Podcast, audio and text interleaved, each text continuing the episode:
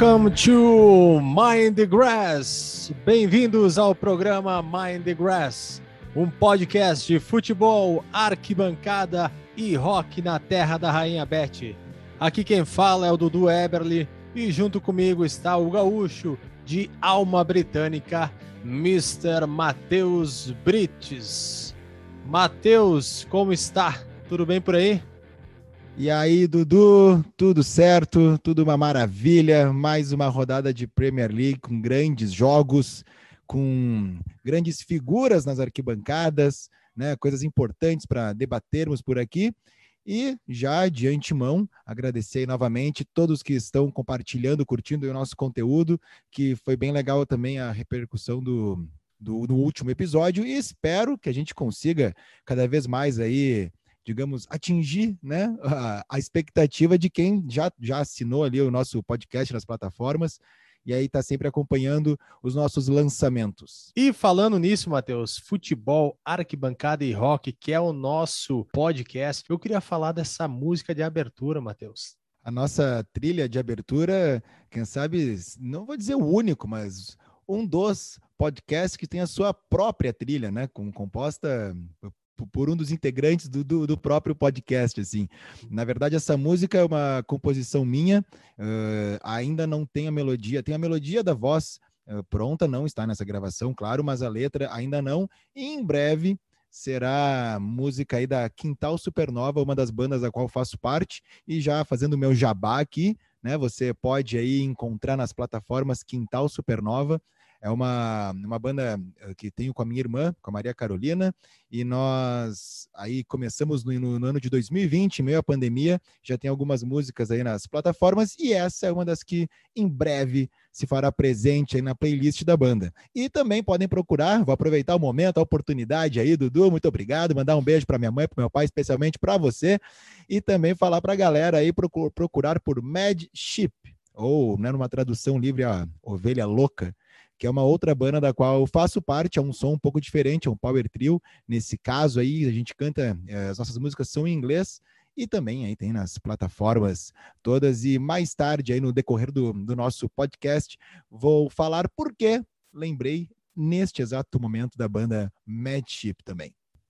Matheus, terceira rodada da Premier League. Tottenham em primeiro lugar, três jogos, três vitórias. West Ham em segundo, United em terceiro, Chelsea em quarto, Liverpool em quinto, Everton em sexto, City em sétimo. Lá embaixo se encontra o Arsenal na última posição, Matheus. E aí tu já vai para aquela rivalidade, né, para aquele momento único, aquele momento que ou tu sofre ou tu é o cara da sala de aula na, na segunda-feira, quando vai com um sorriso no rosto, louco para encontrar o teu colega que torce para o rival, né? Imagina o que está rolando agora nas escolas londrinas, principalmente no norte, quando o, o, torcedor do Tottenham, que no momento são só três rodadas, hum. azar, tá lá, tá no topo. Tem a fotinho lá, tem o logo, o Galo tá cantando, Tottenham em primeiro e lá na lanterna, pela primeira vez na história, Arsenal segurando a lanterna. Que momento vive o torcedor do Tottenham? Não é nem porque o Harry Kane ficou, não, não, não é isso é, é, é o momento da tabela. Acho que por eles daria pausa na vida agora, congela, não temos futebol pro resto da, da, de, do, dos anos e assim tá ótimo. E aí, vamos começar pelo Tottenham mesmo, que ganhou do Watford com um gol do nosso menino Son. Son que já tinha feito gol na estreia, né, quando venceram o Manchester City. É uma peça, claro, muito importante. Ele é muito carismático, é um jogador legal de ter na Premier League. O sul-coreano Son e olha, impressionante esse Tottenham. Não que não fosse né, figurar ali nos favoritos, digamos assim, mas eu acho que pelos confrontos e pelo que vem jogando, na minha opinião, vem superando as expectativas aí da, da galera. Mais um baile na cidade de Manchester.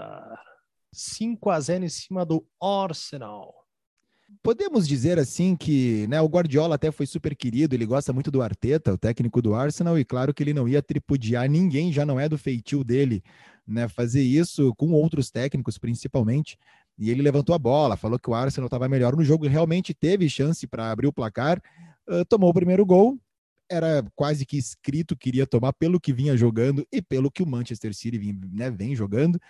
E aí, depois do primeiro gol, teve jogador expulso e abriu a porteira. E aí, né, foi realmente um baile, mais um baile na cidade de Manchester.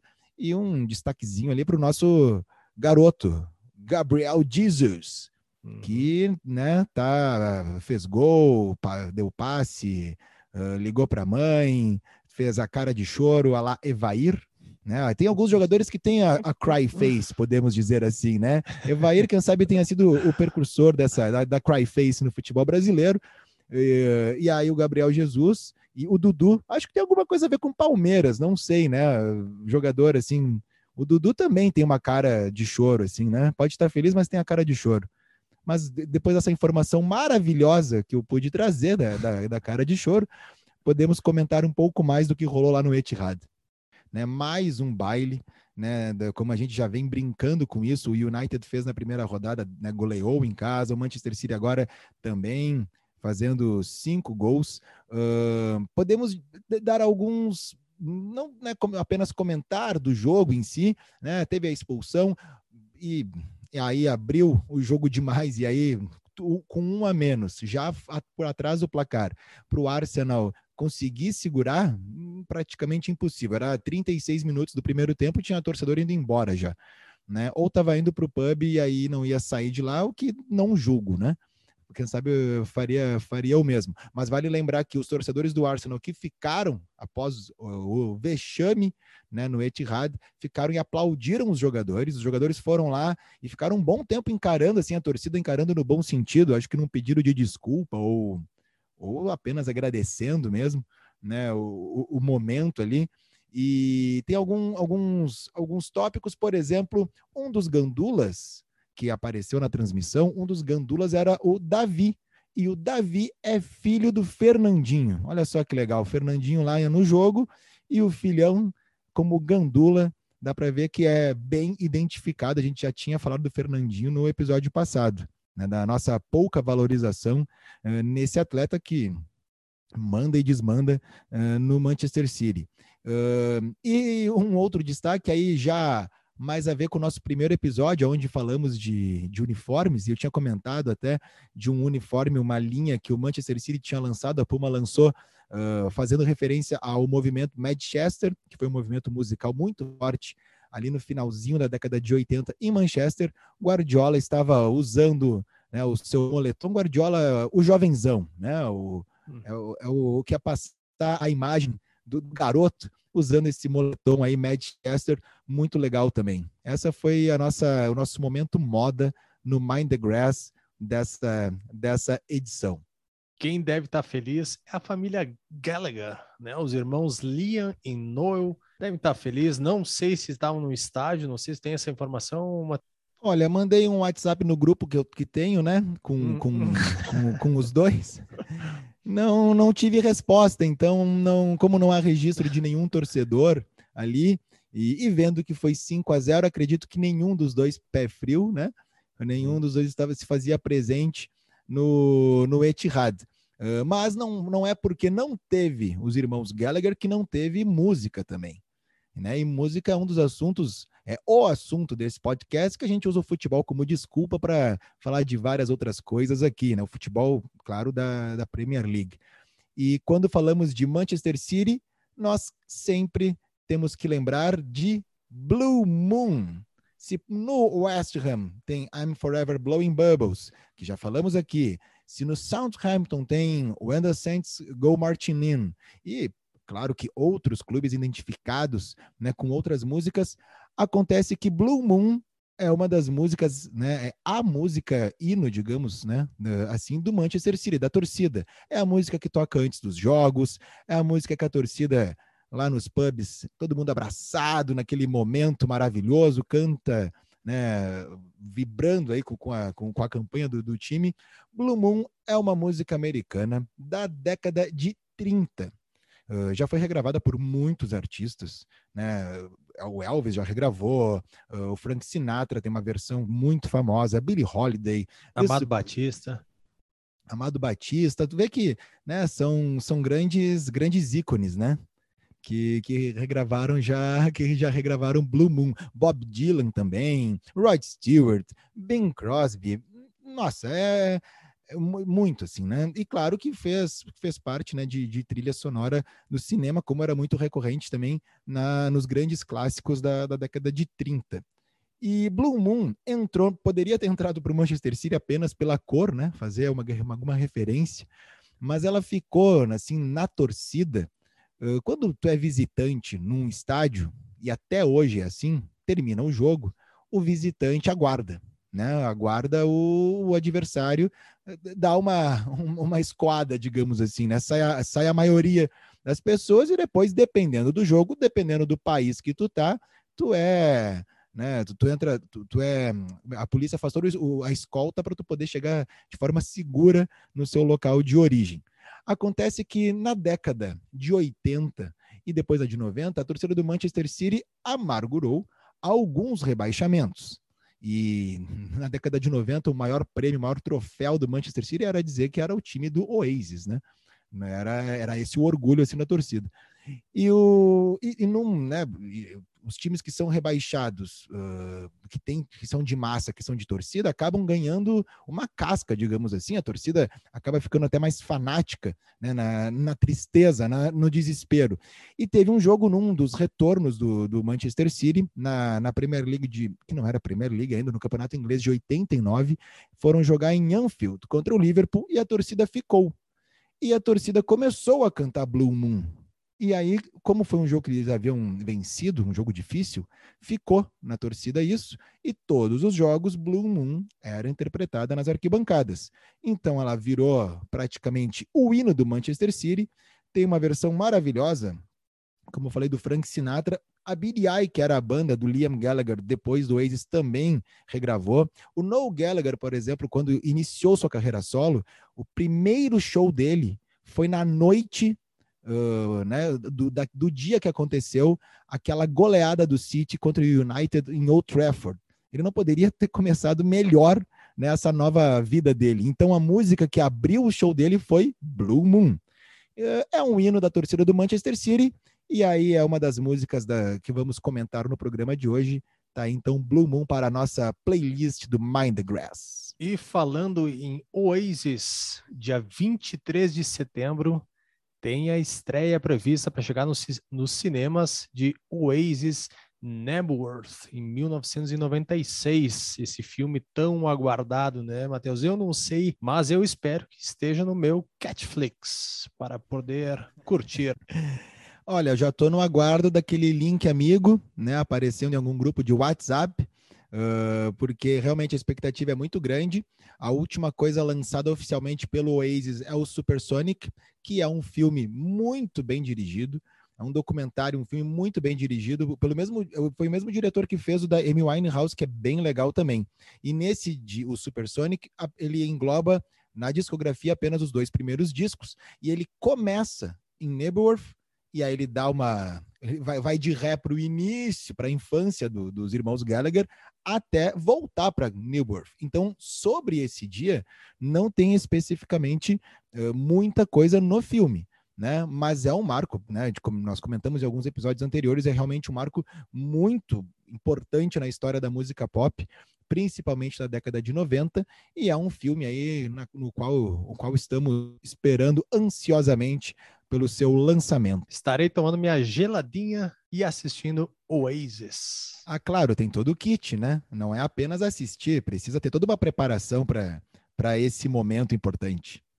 Também tivemos um jogo em Newcastle, Matheus. Newcastle 2 e Southampton 2.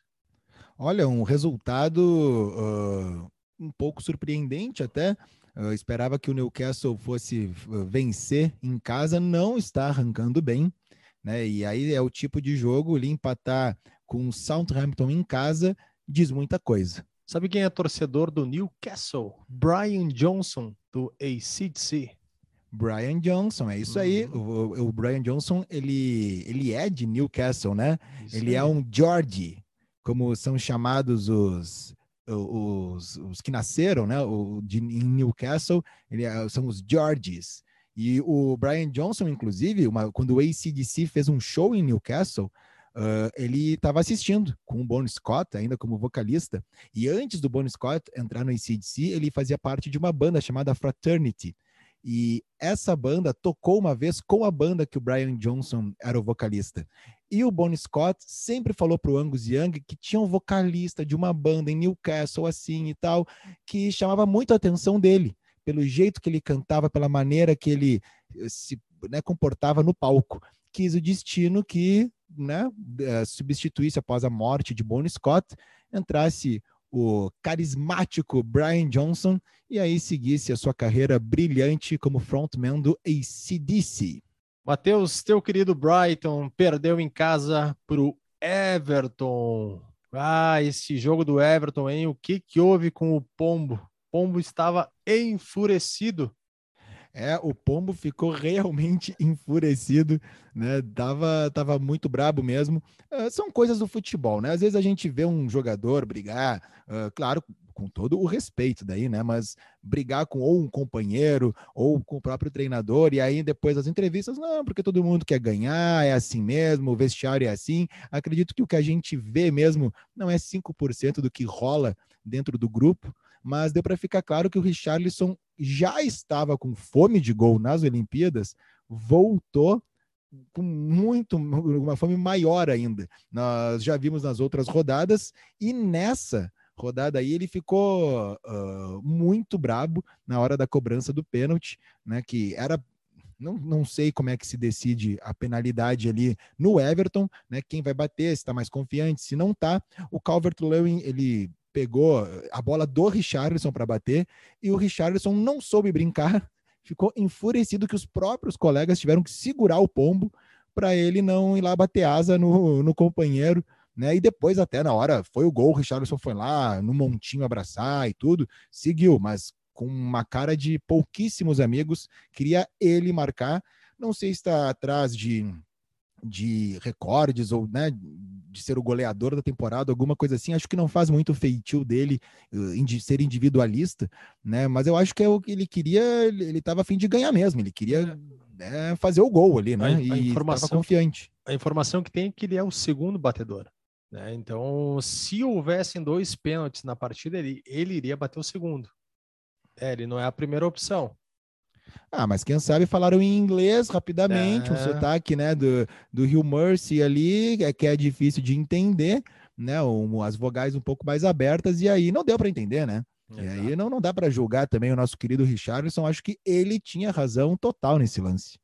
Tivemos também o West Ham 2 e Crystal Palace 2. Semana passada a gente estava até apostando que seria mais uma vitória do West Ham, do nosso amigo Cássio Amaral. Infelizmente não foi o que aconteceu era o que era para ter acontecido. A gente está que nem aquele jogador do São Paulo. Já assistiu esse vídeo? Eu não sei o que aconteceu, porque o que aconteceu não é o que aconteceu, que não era para ter acontecido o que aconteceu, mas eu não sei o que aconteceu.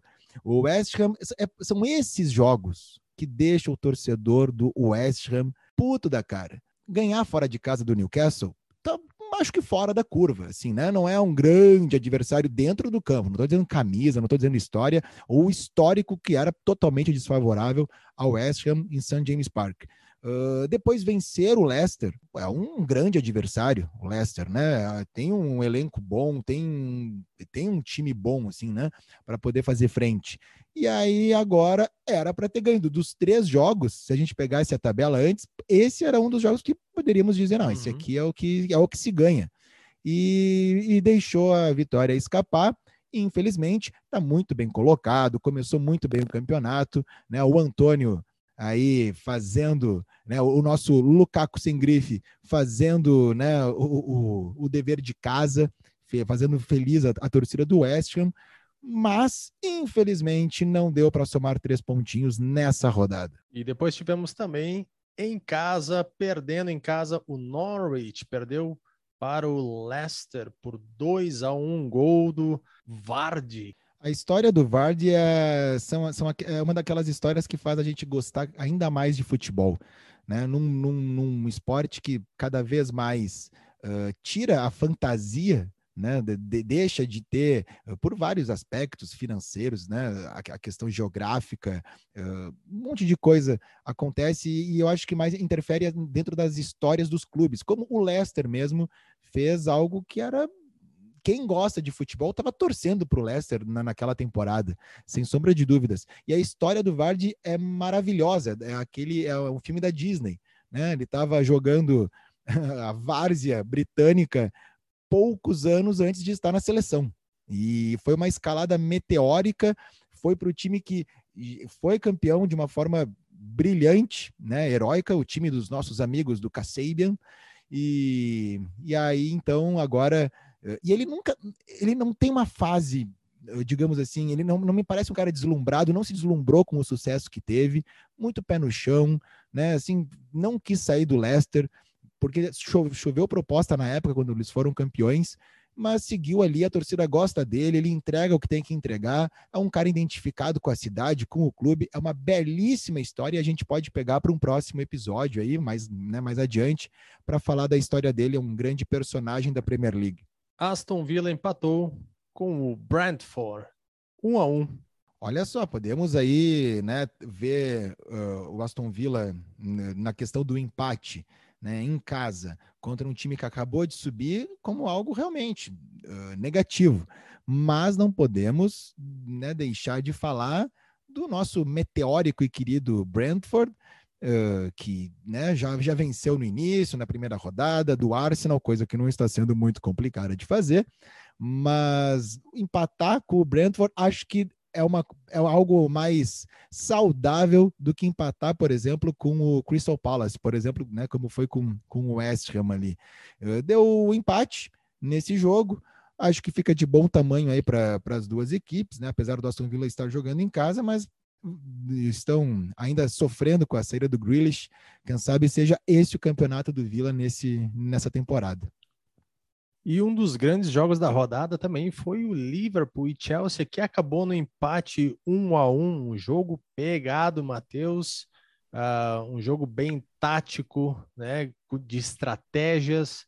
Tem algumas, tem alguns jogos que a expectativa é muito, muito alta né, pelo que os clubes vêm entregando, e quando é clássico ainda, apesar de não serem da mesma cidade, mas é, já virou um clássico, é uma rivalidade grande pelos últimos anos, né, de acontecimentos, né, entre Liverpool e Chelsea, uh, e alguns clássicos acaba que a expectativa não é alcançada, porque se coloca muita, né, se, se quer muito de um jogo, se colocam personagens ali, mas nesse caso, acho que foi tudo alcançado, foi um jogaço de bola, né? Realmente, como tu falou, usou a palavra certa, estratégico.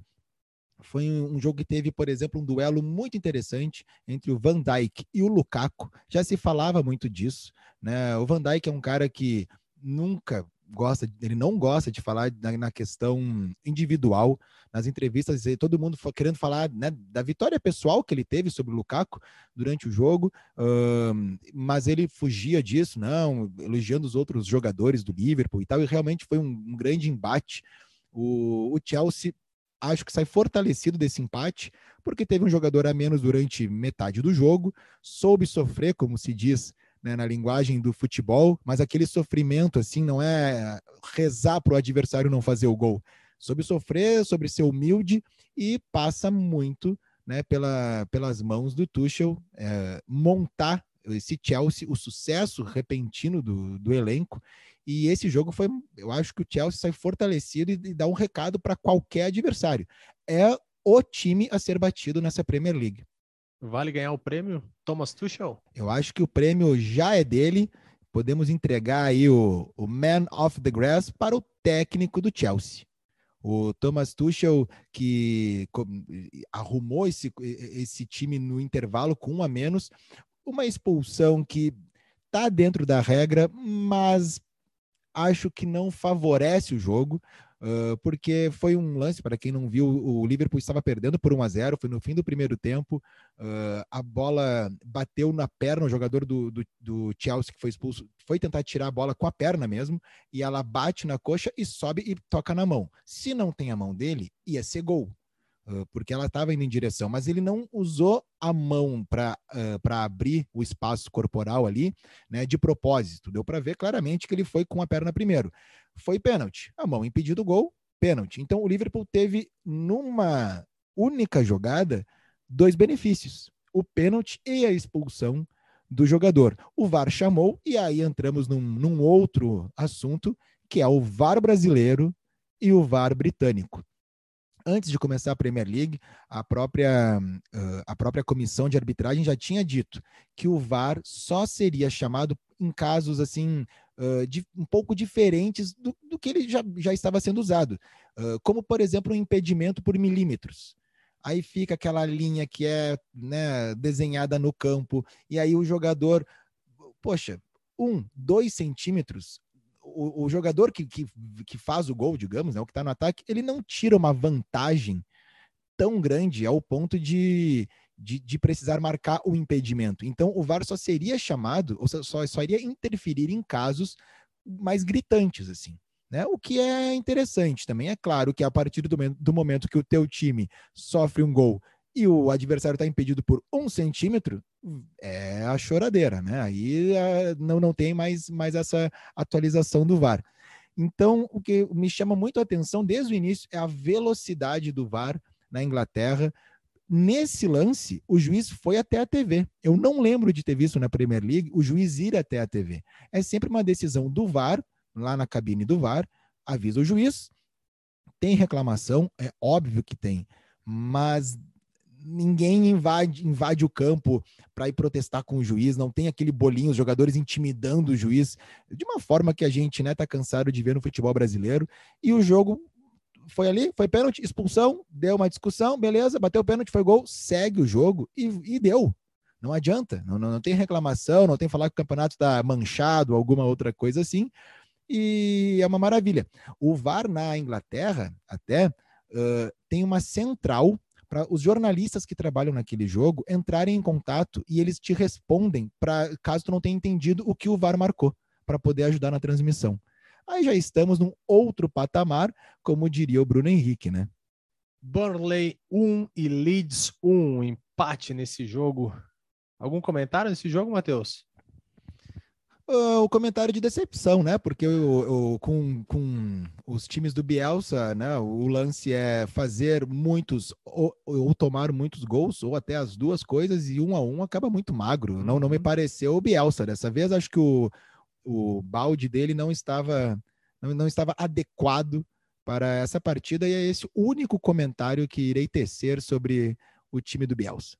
E para finalizar, tivemos a vitória do United 1 a 0 sobre o Wolves. Esse United que tá enchendo os olhos de alegria. Cara, que time, hein? Isso aí tá, tá me deixando feliz, hein, Matheus?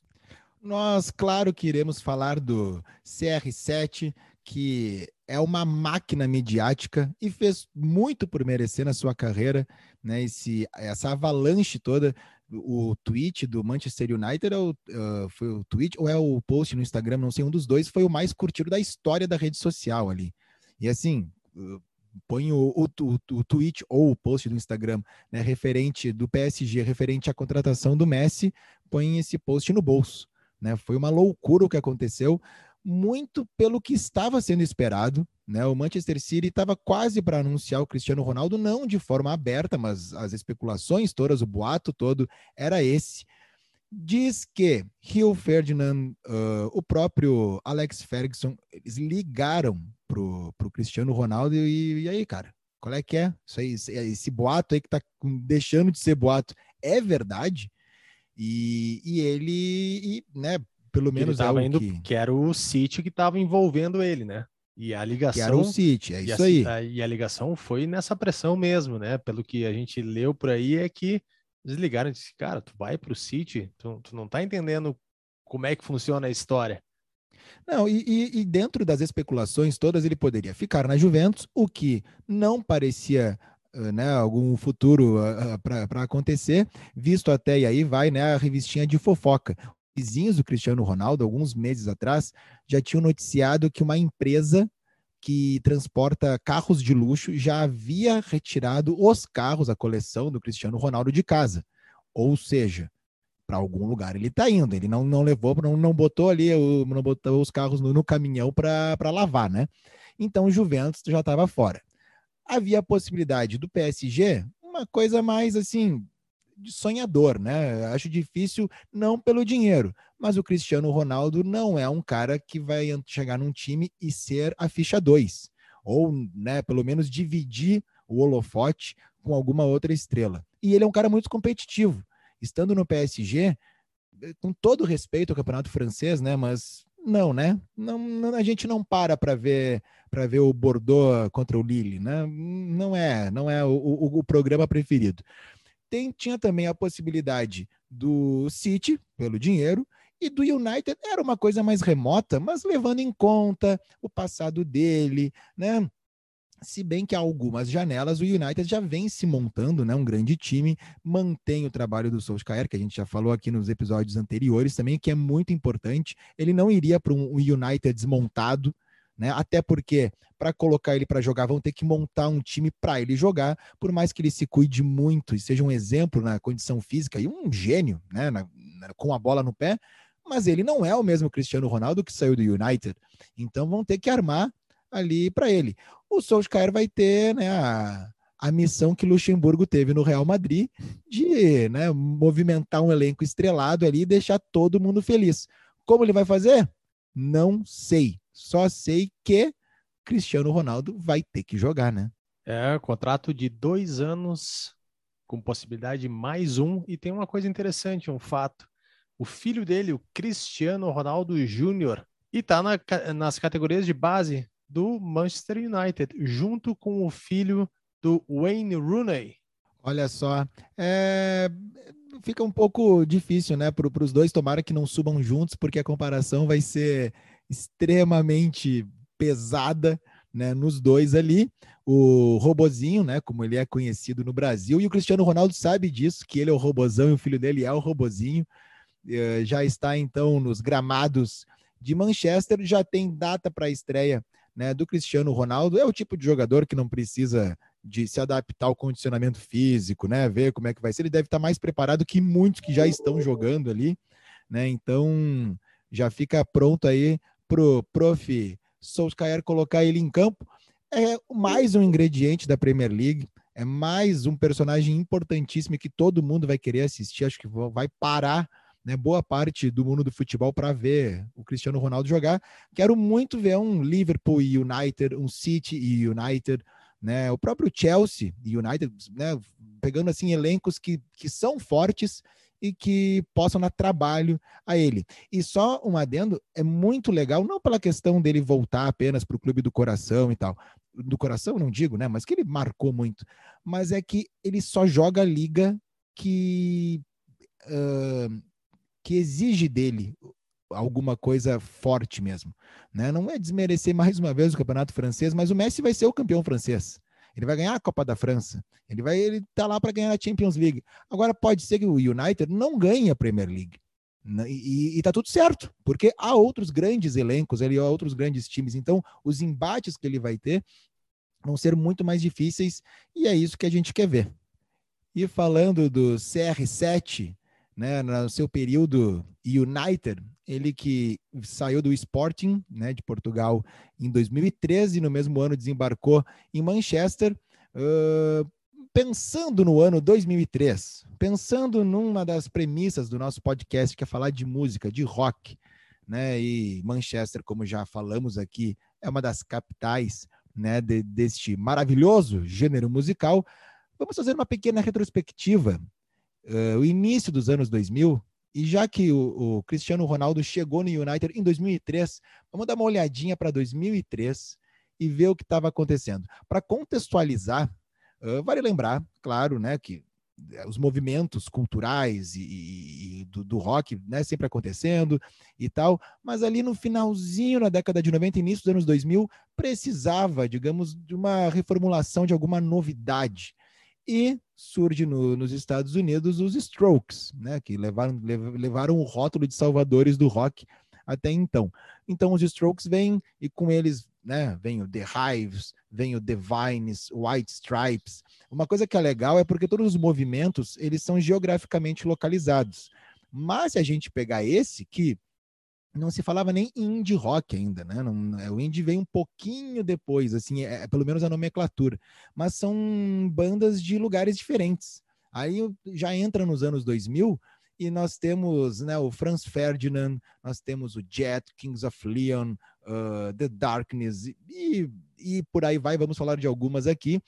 Temos aí banda australiana, banda americana, inglesa, escocesa, banda sueca, né? O The Hives é sueco. Então, acho que é o um movimento que não tem nome, que não é reconhecido geograficamente, não é porque vieram de lá, assim, mas veio uma onda rock né, junto com, com essas bandas, e foi bem quando ali, mais ou menos, o nosso amigo Cristiano Ronaldo desembarcou em Manchester. E o Amado Batista fica onde? Olha, eu não vinha acompanhando muito, não fazia parte do fã-clube nessa época, né? Uh, posso dizer que sou um fã mais mainstream do Amado Batista, né? Não sou do, da época underground como, como tu é, né? Eu já, já acompanha há mais tempo. Então, não, acabo que não, não, não me sinto à vontade para discorrer sobre o que ele estava fazendo em 2003. Mas se tu tiveres essa informação, por favor, traz para nós aí o que Amado Batista fazia no ano que Cristiano Ronaldo desembarcou em Manchester. Só como exemplo, assim, a gente poderia até pegar de discos lançados em 2003, mas vamos pegar alguns que são né, mais marcantes né, dessa galera. Nós temos, uh, claro, né, falamos dos Strokes, o segundo disco deles ali, a afirmação total, Room on Fire é desse ano. Tem o Elephant do White Stripes, tem o Get Born, o álbum de estreia do Jet. Ah, tem o álbum de estreia do Kings of Leon também, né? Que foi muito importante. Né, uma, uma banda que também que acabou né, virando bem pop, assim mesmo, né, com, com todas, todas as qualidades que isso pode, né, pode ter. Uh, o próprio The Darkness lançou o seu primeiro disco, né, também. Então tem, não sei se o Linkin Park não era o primeiro disco do Linkin Park também não é dessa época. Tu vê que são bandas que, que acho que é o segundo disco do Linkin Park em 2003. São bandas que, que, de diferentes vertentes do rock, mas que estava efervescente, efervescente ali a coisa, né? Black Keys, o próprio Iron Maiden lançou álbum nesse ano, o David Bowie, Offspring. Uh, 2003 foi um foi um ano importante, né, para para o rock internacional. Aqui dentro né, do Brasil também tivemos né, vários discos lançados, mas como a gente está tomando chá nesse momento, né, falando da terra da rainha e do rock também, nós vamos ficar na parte internacional da coisa. São discos importantes. E falando em disco, o que, que nós temos, Dudu? O álbum da rodada álbum da rodada especial sempre é especial, é claro, né? E nós vamos ter uh, no decorrer aí do, do, do, nosso da nossa vida de podcaster, nós teremos convidados, né, para brilhantar ainda mais aí o, o nosso o nosso bate-papo. Uh, e outros, outras maneiras que estamos aí também uh, organizando para rolar aqui a nossa conversa. E o convidado de hoje, o nosso disco, né, da, o disco da rodada, tem a ver com a campanha maravilhosa que o West Ham está fazendo. E quando falamos de West Ham, é claro que lembramos de Iron Maiden, afinal, Steve Harris, baixista do Iron, tem o logo do, do West Ham né, no, no seu baixo, é um grande torcedor aí dos Hammers pelo mundo afora, é, é uma, uma das coisas, é, é, típico assim de, dos músicos ingleses e acaba uh, levando o time de forma internacional. O Oasis levou com o Manchester City numa das piores épocas para ser torcedor do Manchester City, que é quando o United estava ganhando tudo e o City nada ainda, né? Uh, o Iron Maiden levando, né? O West Ham e outros exemplos nós temos aí também. E quem vai falar de, do disco da rodada, né, do álbum da rodada, aqui para nós é o Luciano Marim, o Lutão. Ele vai se apresentar aí no áudio, mandou um áudio especial para nós. O Lutão, que é um grande designer, tatuador, uh, foi baixista da Mad Chip, que é a banda que falei no início ali do programa também. E daqui a pouco ele vai ser conhecido como o pai do Caio Sense. O Caio, que é aí o filho do Lutão, Caio é DJ, né? Ele é, tem 16 ou 17 anos agora, não, não, não sei exatamente, mas já está com o seu nome aí na, na, música eletrônica, saiu na House Mag esses dias, tá despontando o, o garoto prodígio aí da, das picapes e, e, lançando aí suas músicas, né, por selos internacionais de música eletrônica e tal. E o Lutão, que é um cara que tem os dois pés no rock, é fã do Iron e vai trazer para nós aí um pouquinho, né, do motivo que ele escolheu esse disco do Iron para para festejar a temporada que vem fazendo o West Ham. Fala galera, tudo certo? Aqui quem tá falando é o Lute Marim, lutão para uns, luteira para outros, ou luteraman para o meu amigo Matheus Brits, cara que me convidou para é, é, dar uma palhinha aqui nesse podcast muito legal, o Mindgrass, muito legal mesmo, fazer essa conexão da música com o futebol. Que baita podcast, hein? Parabéns aí aos envolvidos.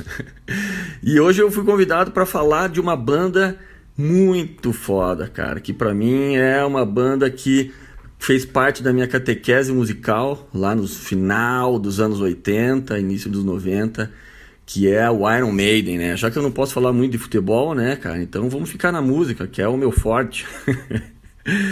É, o Iron Maiden, cara. O Iron Maiden, ele tá diretamente conectado com o clube da Inglaterra, que é o West Ham. E é esse clube aqui, o Steve Harris, o baixista do Iron, é... Daisy, de pequeno, o cara curte esse time, é louco pelo time. Fez parte da categoria de base, inclusive. E tem até o, o brasão do time num adesivo no seu baixo. Então o cara é fissurado mesmo.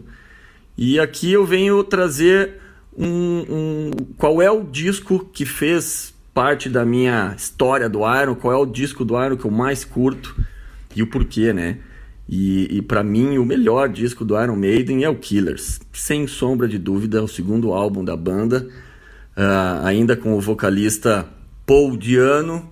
E numa época onde eles eram com uma pegada um pouquinho mais rápida, um pouquinho mais é, é, tinha aquele pezinho no punk rock do, do, que, que, que, vinha ali da vertente do início dos 80, final dos 70 ali. Então é um baita disco. E, nossa, um disco começa com Ides of March, tem é, excelentes músicas ali. A minha preferida, e eu vou deixar aqui para vocês buscarem depois e ouvirem, é a Gengis Khan. É uma música instrumental do disco que tem uma pegada rápida e quando tu acha que ela tá rápida, ela fica mais rápida ainda e de repente num piscar de olhos, numa elegância, os caras deixam ela num, num, num, numa leveza exemplar.